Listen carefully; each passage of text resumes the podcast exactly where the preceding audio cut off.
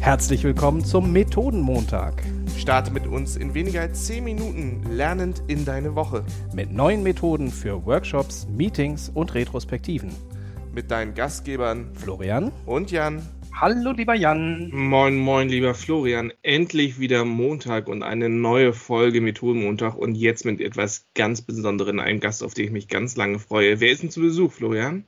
Ja, habe ich mich auch sehr lange drauf gefreut. Wir haben ja in letzter Zeit häufiger mal Gäste, aber jetzt aus nächstem Umfeld. Und zwar haben wir einen der Scrum Master, mit dem wir bei Digital Media sehr eng zusammenarbeiten. Bei uns ist der liebe Mario. Herzlich willkommen. Ja, schön hier zu sein. Mario, was hast du denn für eine Methode mitgebracht?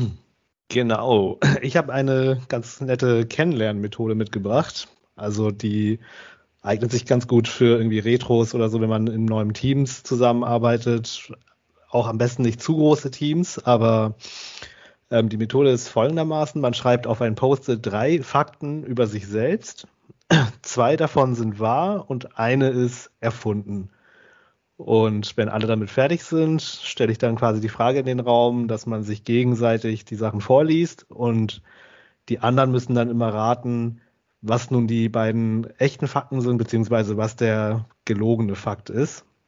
Und da kommen dann immer ganz witzige Sachen bei rum. Also einmal halt tatsächlich auch natürlich von den Fakten, die wahr sind. Da manchmal offenbaren sich dann Dinge, die man auch von Kollegen, die man seit Jahren kennt, irgendwie nicht wusste. Und ähm, bei den Lügen muss man natürlich auch, je nachdem kann man dann sehen, wie kreativ die Leute dann werden. Also entweder ist es was ganz Absurdes, wo man das dann direkt weiß, oder eher so, wo man wirklich lange nachdenken muss und Fragen stellen muss. Und ich mache das dann auch oft so, dass man auch nur Fragen stellen darf, auf die man mit Ja oder Nein antworten kann. Also nicht jetzt irgendwie zu tiefgehend. Und da ergeben sich immer ganz lustige Situationen. Also es ist echt eine gute Methode, so ein bisschen sich aufzulockern und gerade wenn man irgendwie neue Kollegen hat, dass man die so ein bisschen kennenlernen kann. Finde ich sehr, sehr super, die Methode. Ich frage mich gerade, Jan, warum wir die noch nicht im Podcast hatten. Ist nämlich auch eine meiner Lieblings-Kennenlernmethoden. Und du hattest ja eben gesagt, äh, du schreibst es auf Post-its. Ich habe sie in der Tat sogar auch in der Remote-Zeit schon mal gemacht. Dann einfach mit einer Excel-Tabelle, dass jeder in eine Spalte seinen Namen einträgt und dann Aussage 1, Aussage 2, Aussage 3 untereinander und dann äh, vorstellen. Das kann man ja, auch ganz toll mit Mentimeter als Quiz machen ähm, indem man da die verschiedenen Module benutzt und dann die Teams gegeneinander antreten lässt. Das heißt, sie müssen raten, wer es ist. Ja, das macht auch sehr viel Spaß, auch wenn es bei einigen Leuten dann sehr den Ehrgeiz weckt und sie versuchen, die Leute auf falsche Spuren zu bringen. Beziehungsweise, ähm, ich hatte auch schon einen Teilnehmer, der hat dann gesagt, ja, ich habe also der hat gewonnen und dann hat er gesagt, ja, ich habe mir die Formulierung der Antworten angeguckt ähm, und das gematcht mit den normalen Aussagen der Person und ist so auf die äh, Lösung gekommen. Der hat tatsächlich alle richtig eingeschätzt. Das fand ich sehr faszinierend. Das klingt äh, auch ein bisschen nach mir. Ich weiß auch, Flo, wir hatten auch mal eine Retro, da hattest du das mitgebracht.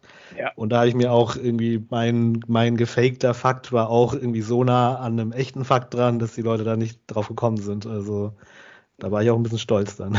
Ja, da erinnere ich mich auch dran. Und ähm, es ist öfter mal so, dass wenn ich das in Teams mache, dass die Leute wirklich genau das die eigentliche Challenge ist, sich nicht in Anführungsstrichen erwischen zu lassen.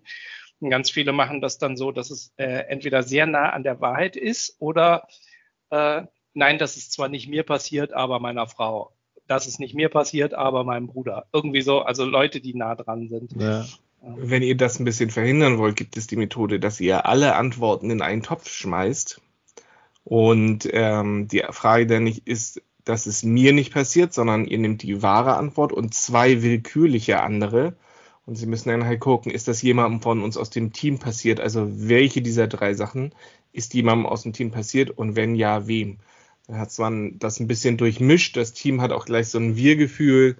Ähm, und diesen Faktor hast du trotzdem, dass du die Leute direkt kennengelernt hast. Ja auch spannend. Und ich wollte eine Sache noch ergänzen, äh, Mario, du sagtest für, für Teams für, zum Kennenlernen. Ich finde die aber auch ganz äh, clever, die Methode, um Teams, die sich schon länger kennen, nochmal auf einer anderen Ebene irgendwie zusammenzubringen, beziehungsweise das zu kombinieren. Manchmal hast du ja Teams, die schon länger zusammenarbeiten und dann kommen ein, zwei neue Leute dazu. Wie kann man dann so eine Vorstellungsrunde gestalten, ohne dass es für die, die sich schon länger kennen, langweilig ist, weil wir ja schon so lange zusammenarbeiten. Da finde ich die zwei Wahrheiten und eine Lüge auch immer eine ganz geschickte Methode.